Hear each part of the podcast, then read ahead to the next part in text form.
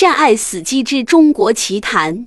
哎，又轮到我了啊！就是说之前呢，先感谢宁老师啊，在前面前几期的持续的输出，嗯，不容易，还是很愤怒，对吧？其实让大家继续保持着愤怒。然后说个小段儿，说个小段儿，咱还是回到这个电影、电视剧啊。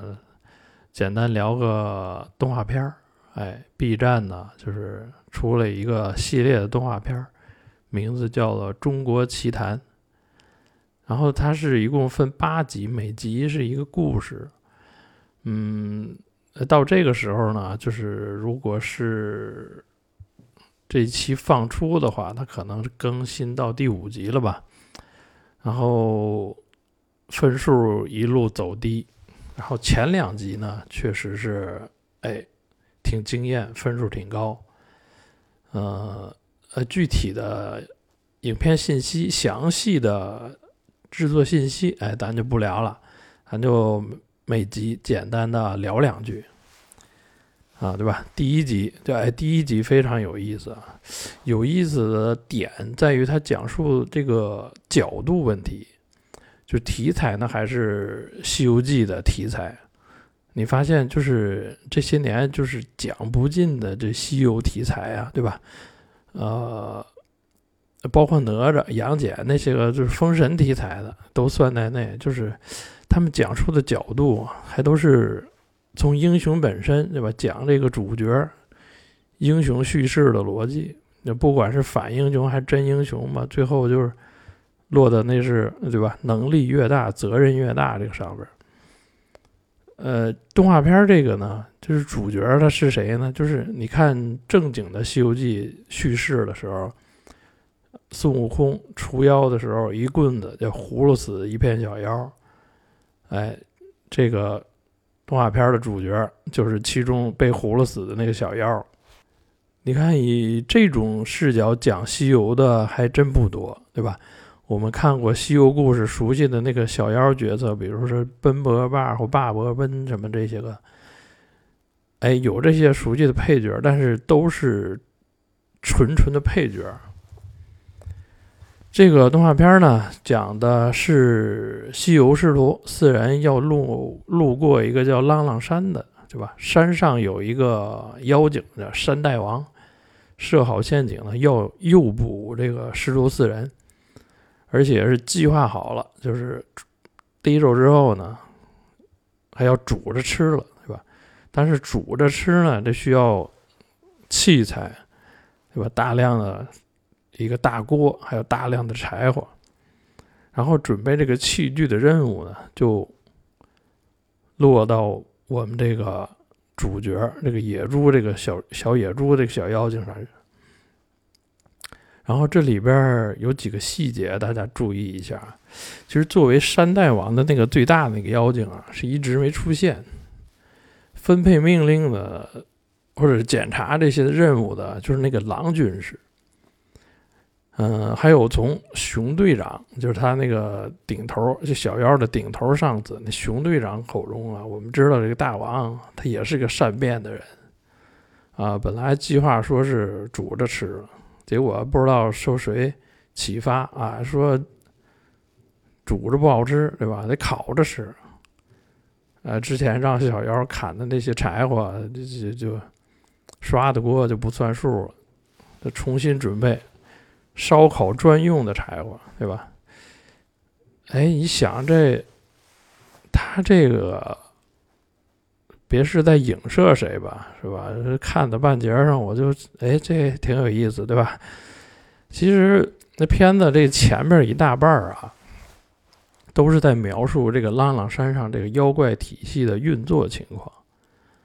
你看那个熊队长的一言一行，就是这个体系里最基层的这个执行层面。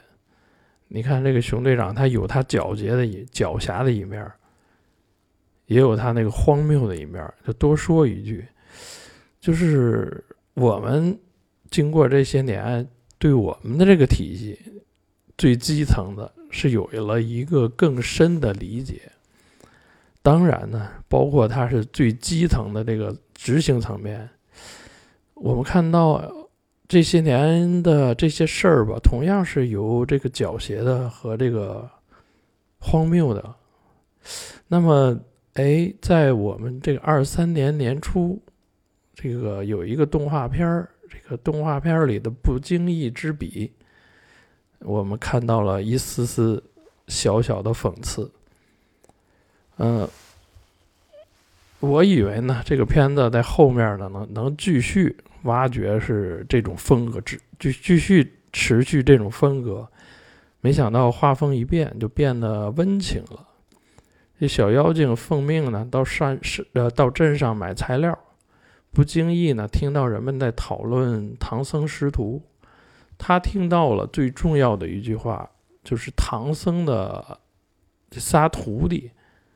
本来呢，也都是妖精，也就是说，妖精的生命的另一种可能性，不是在浪浪山上给这个山大王打工，啊，给山大王山大王打工，这一点编制、一点保证都没有。另一种可能呢，就是有金光附体，对吧？有金饭碗保证的这个公务员体制，就佛家的啊。这小小妖一下子就看到了希望，对吧？但是这个金饭碗可不是你想端就能端的，对吧？你不得交点投名状吗？呃，小妖也明白这点，他的投名状啊，就是破坏这大王的陷阱。不过呢，命不好，对吧？小妖就是小妖，就敌不过那狼大人那个敏锐的嗅嗅觉。就是最后以生命来举报浪浪山的犯罪团伙，呃，这个结局最后挺耐人寻味。唐僧师徒呢是没有一个具体的面目出现，呃，只是一个远远的剪影，同样是一个金光附体的状态。任何妖怪在这种金光面前都不堪一击。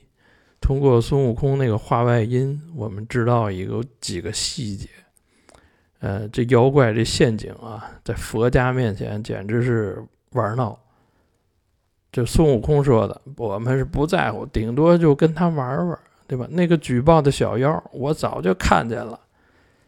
妖精嘛，当然是一棍子打死，还能怎么样？没有情面，妖怪就是妖怪啊！我们是对待妖怪是零容忍的啊！哎，诸位，如果这个片子到这儿就结了，我得给他十分。哎，你看他体现的这个意思，我想大家也都明白。哎，这不阶级的不可逾越，人性的荒谬，对吧？这这这等等等等。你浪浪山的妖啊，就是妖。我们佛家跟你们就能是一回事儿吗？我端上金饭碗，当然就看不上你们这些吃不上饭的，对吧？呃，结尾要是这么处理，你这作品才更有价值。现实是呢，这个片子结尾实际最后留了活口，小妖在佛法下面得以存活，还得到了孙猴的三根救命稻草。啊，他凭啥呀？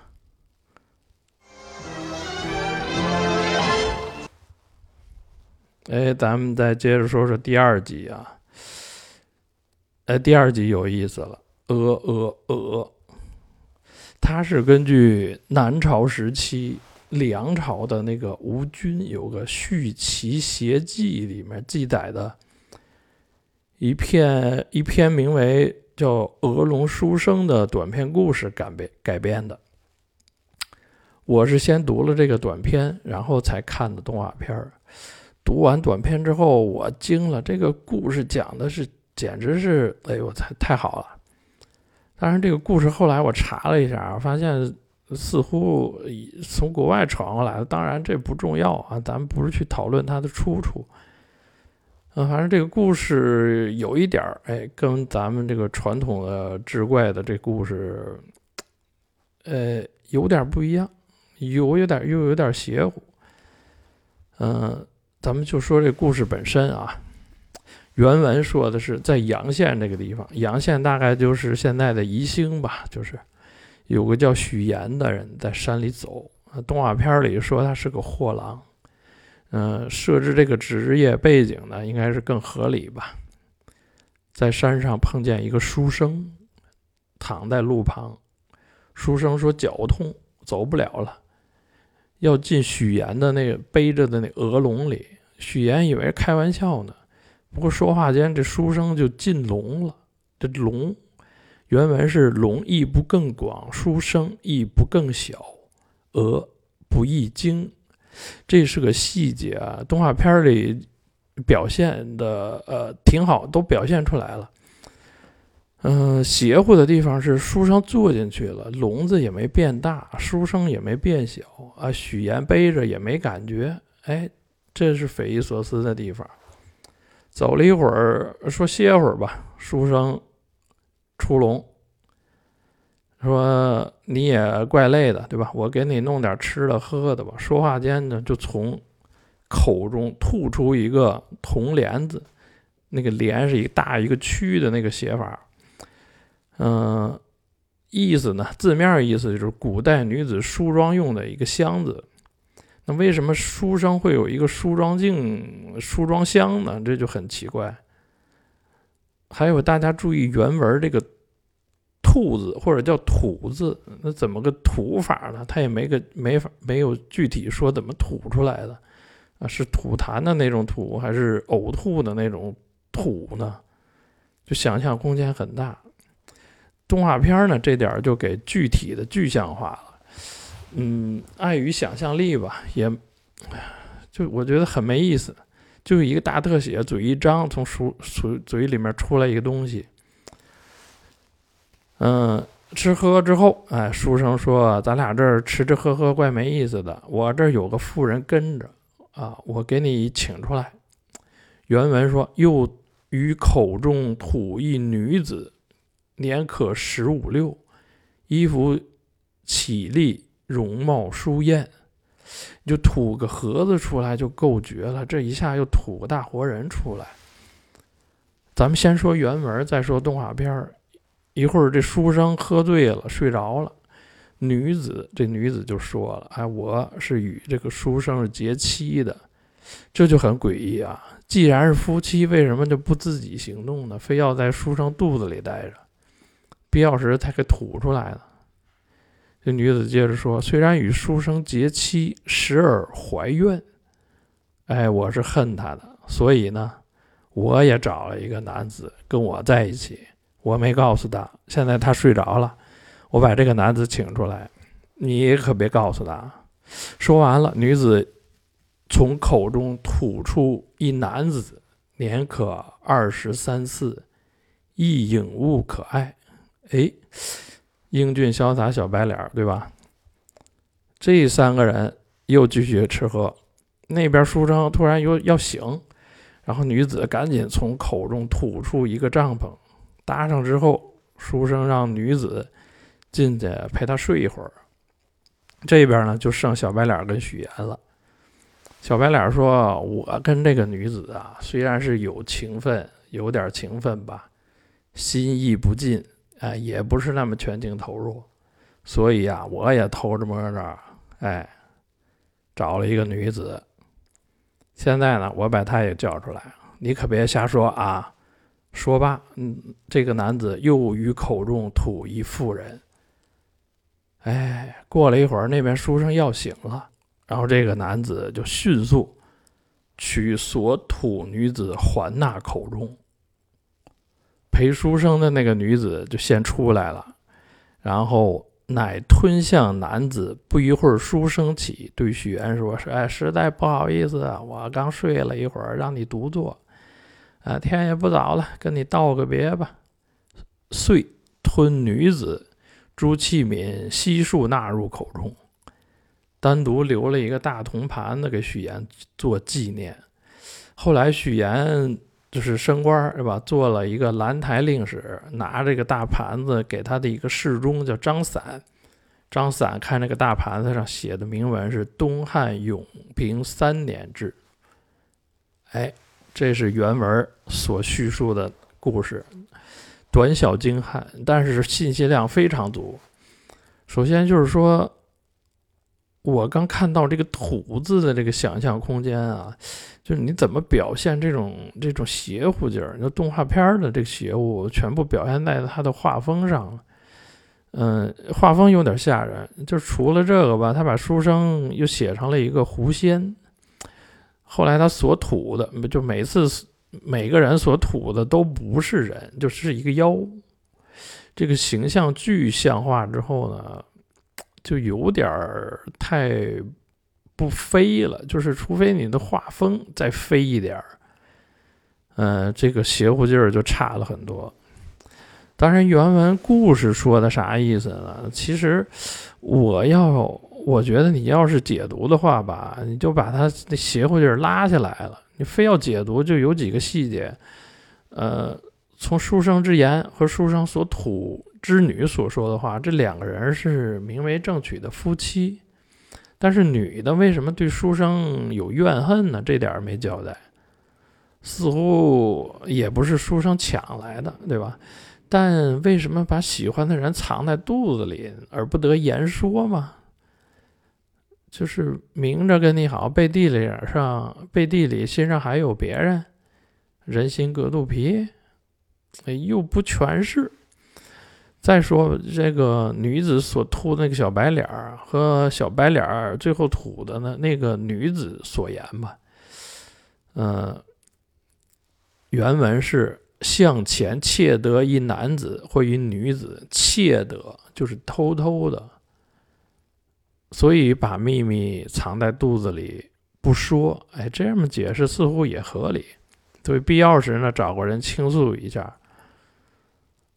嗯，所以解释为什么要吞到肚子里，这个要不就是这一类人生活携带东西就是靠肚子，这些秘密得找人说才能倾诉出去嘛。所以把书生描绘，所以动画片把书生描绘成妖精是也合理。嗯，这类故事魅力就是情理之中，意料之外。动画片的处理呢，有一个比原文多的情节，是有两只鹅。那两只鹅后来也没有了，原文里没提两只鹅的去向。在最后吐出的女子似乎对货郎有意，嗯，致使这这货郎有点心猿意马。恍惚之间呢，这两只鹅也没了，不像是原文最后落下一个大盘子。就是我得证明我讲的故事是真的啊！这个盘子就是证据，有点这意思。动画片的结局，货郎这种患得患失的性格吧，就造成他这种哎，到头来竹篮打水一场空的结局。呃，动画片的结局处处理的挺好，必须给予表扬。呃，总结一下吧，就说这两集，咱们先说小段，就是这两集。从情节和创意上来说呢，呃，确实眼前一亮，但也仅仅是一亮吧。种种原因，咱就不臆测了。呃，创作者肯定是有诚意的，呃，这点是要鼓励。当然，你要是像《爱死机》第一季出来那种经验，那确实没有。共同进步吧，谢谢大家。